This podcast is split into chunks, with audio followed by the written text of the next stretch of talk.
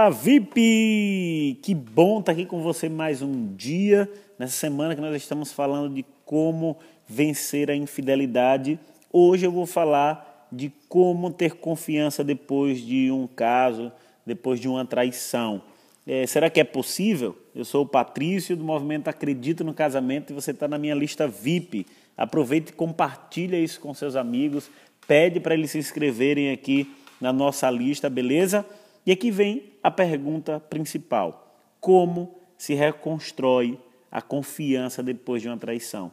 Uma esposa certa vez disse: Olha, estou disposta a perdoar meu marido, mas eu não sei se posso confiar nele de novo. Ela estava sendo honesta e o perdão ele não restaura a confiança. Isso mesmo, o perdão é uma decisão de suspender a pena, de restaurar o ofensor e permitir que ele entre de novo na vida do ofendido, mas ele não restaura imediatamente a confiança. E esse é um grande problema porque muitas pessoas acham que ah, porque eu não consegui ter confiança nele mais, eu não perdoei verdadeiramente e fica com um sentimento de culpa. Mas lembre-se, perdão, perdão é decisão de suspender a pena não de ter confiança. Por exemplo, uma pessoa vai, entra em sua casa, rouba a carteira, um amigo seu pega 50 reais de sua carteira. Você o perdoa, mas quando você estiver ao lado dele, você vai deixar a carteira lá novamente parada num local acessível para ele pegar? É lógico que não. Então, o perdão é sua decisão de suspender a pena. E aí, se o, o cônjuge aí, se houve é, um caso, uma traição dentro do seu casamento. Isso fez com que houvesse um rompimento da aliança da fidelidade no casamento. E isso destruiu a confiança no coração do cônjuge e agora você só pode restaurá-lo. E aí vem a pergunta: se o perdão não restaura, o que restaura a confiança? É importante a gente entender e eu quero te propor duas alternativas aqui. A primeira, a confiança cresce quando nós somos confiáveis. Portanto, não minta para o seu cônjuge. A mentira precisa ser excluída. A confiança, ela precisa ser conquistada novamente. Então, quando é, o seu cônjuge ou você que traiu disser que vai fazer algo, faça. Se prometeu, por exemplo, interromper todo contato com o ex-amante ou a ex-amante, a pessoa precisa fazer isso imediatamente com um telefone, mandando uma mensagem no WhatsApp, mais curto possível. O que importa é que você estabeleça um padrão de confiança novamente. A pessoa precisa se mostrar confiança.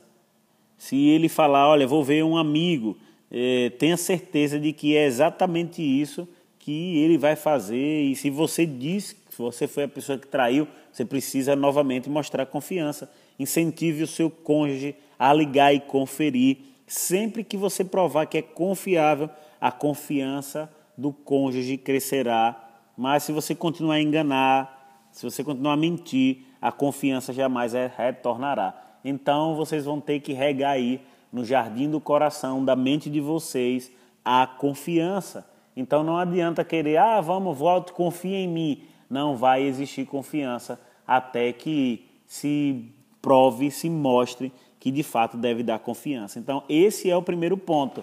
Então, estabeleça aí padrões, regrinhas para que haja, para que sejam cumpridas. Agora, não coloque regras impossíveis. Tem que ser regras justas, tranquilas e gradativas, beleza?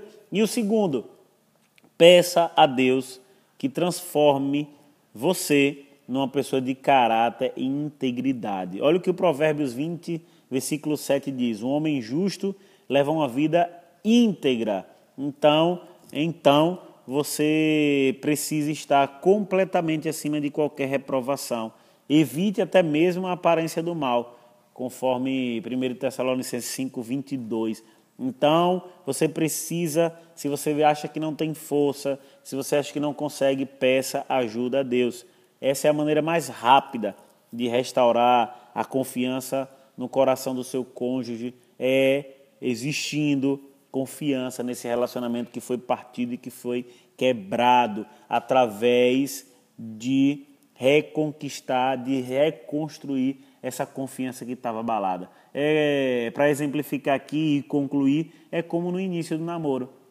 No início do namoro não havia, por exemplo, no meu relacionamento com o Rogério, confiança plena. Isso foi algo que nós fomos conquistando dia após dia, mês após mês. E é assim que você precisa aplicar dentro do seu relacionamento. Eu quero mais uma vez orar com você eh, hoje. Então feche seus olhos, se possível, para nós orarmos. Pai, somente Tu pode restaurar a confiança em um relacionamento partido. Então eu te peço cura, que a Tua graça e Tua restauração atinja esse casamento que porventura venha ter ocorrido um caso extraconjugal.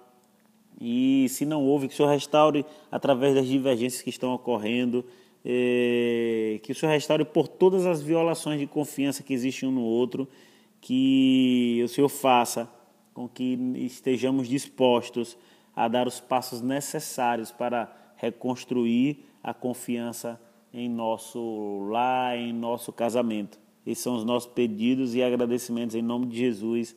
Amém. Que Deus te abençoe. Obrigado por estar aqui a cada dia. E quero te convidar a ir lá no meu canal do YouTube, youtube.com.br Patrício Darvison.